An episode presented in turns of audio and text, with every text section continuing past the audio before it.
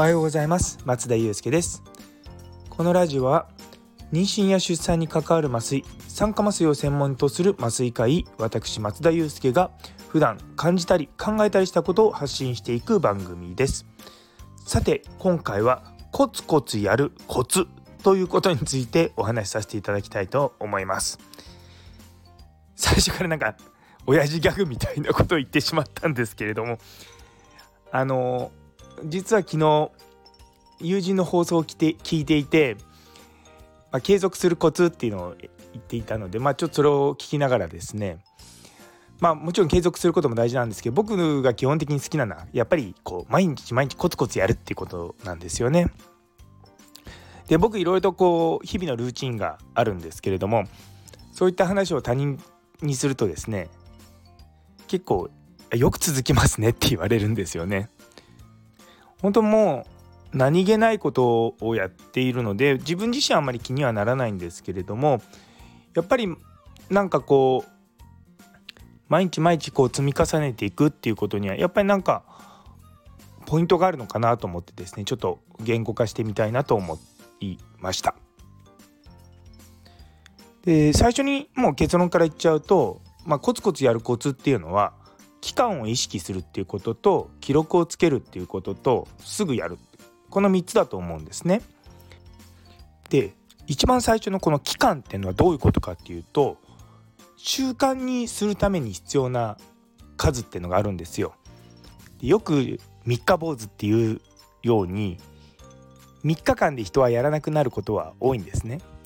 でも逆に言うと3日間続くと1週間ぐらい続いたりするんですよ。でただやっぱりその1週間続いたけども翌週になってやらなくなったりとかするんで僕は基本的にはまず3日間続けると。でその次は3週間続けると。でそっからさらに次は3ヶ月続けると。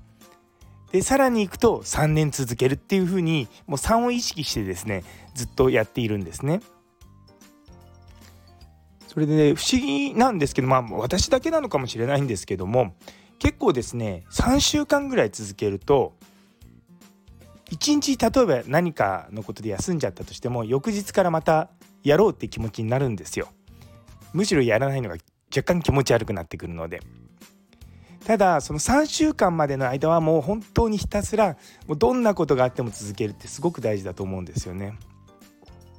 その最初の3週間続かないと1日休むと翌日もまあいっかって言ってまあさらに翌日もまあいっかになってですね習慣化うまくできないことがあるんですね。なので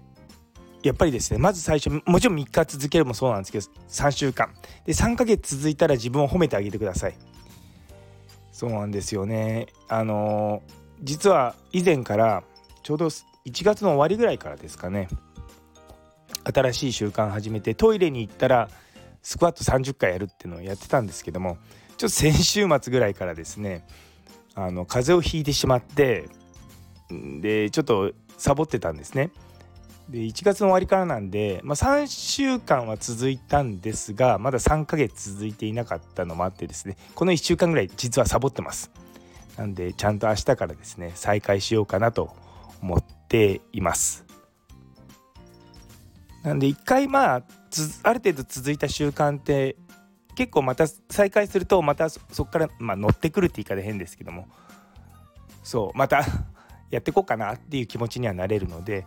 やっぱりですねそういった意味でこう数字を意識してその3週間続けるとかそういったことはすごく大事なんじゃないかなと思ってます。それで次の記録をつけるっていうことなんですけれどもやっぱり記録があるとこうなんだろうその記録を続けていきたいなって思いません？私1日1万歩いつも歩くようにしてるんですね。でだからそれ始めたのが12月の終わりからなんですけれどもずっとですねもう毎日1万歩にならないと例えば晩ご飯食べた後にちょっと20分ぐらい散歩して歩数を稼いだりとかあのそういったことしてたんですよ。でだからずっと本当に今年入ってからずっと1万歩歩いてたんです。けど唯一1日だけあの放送でも言いましたけれども9600歩ぐらいで止まっちゃった日があるっていうのがあって。まあまあそれもまあ、さっきのやつじゃないですけどもう3ヶ月ぐらい続いてる習慣なので1日ぐらいま休んでも翌日からまた復帰して全然ガツガツ歩けるんですね。そう。でもやっぱりそういったところで記録があるとやっぱりそれをあの自分で見てちょっとニヤニヤしながらよしよし自分頑張ってるなっていうのがあるので私は、うん、やっぱ記録つけると続きやすくなるのかなって思います。で最後のすぐやるっていうのはあのさっきもスクワットをサボってるんでじゃあ明日からちゃんとやりますって言ったようにあの例えば来月になったらやろうとか言ってあと23日あったりとかすることあるじゃないですか。でそういうのは僕の中ではあんまりやらないですね。っていうのはあのやっぱ生活の一部にしていかなきゃいけないと思うので思った時にもうすぐにこう生活の中に組み込むってすごく大事だと思うんですよ。事実このあのスタンド FM の放送もですね確か11月の26日だか25日だかそういったなんかすごい中途半端な時期から始めてるんですよね。あの友人は12月1日からみたいな感じで始めてたんですけれども、まあ、僕はもう思い立った時にやってしまうっていうのが多いかなと思います。確かにちょっとね始まりはですねちょっと若干気持ち悪い感じはするんですよね。12月の1日からとか例えばまあ1月1日からとかだとすごいこうねスタートがキリがいいのでいいんですけれども、まあ、あまりその辺にこだわらずに思い立った時にすぐやるようにするってこともすごく大事だなと思います。ね、やっぱりコツコツやらないといけないことたくさんあると思うんですよね。でもなかなかこうまあ優先順位が下がっちゃったりとかすることもあるのでうんなかなか続かないっていうね皆さんあると思うんですよね。私も続かないとこあのたくさんありますよ。さっきのスクワットもそうですけどもあのストレッチを毎日やろうと思っててやっぱり年始からやってたんですけども1週間ぐらい2週間ぐらいかなでうまく続かなくなっちゃったんでまたちょっとそこもどうしようかなと考えてます。そうなんか自然にこうできるようなね感じなのが一番いいと思うんですよね。でもこういったコツコツやることができる人ってすごいと思うんですよ。あのうちの上司の先生の一人がですねもう毎日のようにあの自分の予定をカレンダーに書いてでそれをひたすらやっていっている人がいるんですね。でもう時間にも正確だし期限にも正確だしいやそれを見てると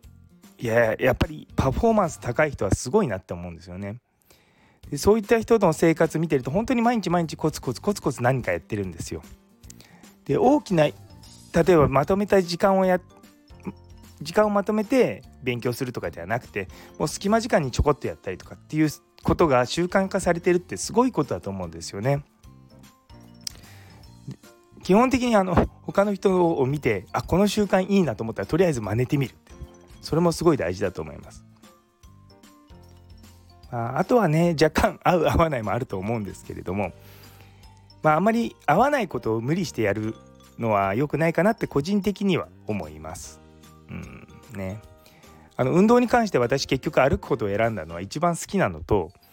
あのー、着替えなくていいって すごい安易なことなんですよね。あとまあ病院にいても仕事の合間に歩くことはできるので歩数は稼げるとか、まあ、極端な話手術中もですねあの手術室の中でですねうろうろうろうろ歩いたりとかしてですね歩数稼いだりとか、まあ、そういったこともできるのでですよでもこれが例えば毎日1キロ走るとかそういったことを目標にしちゃうと、まあ、できない日が出てくるので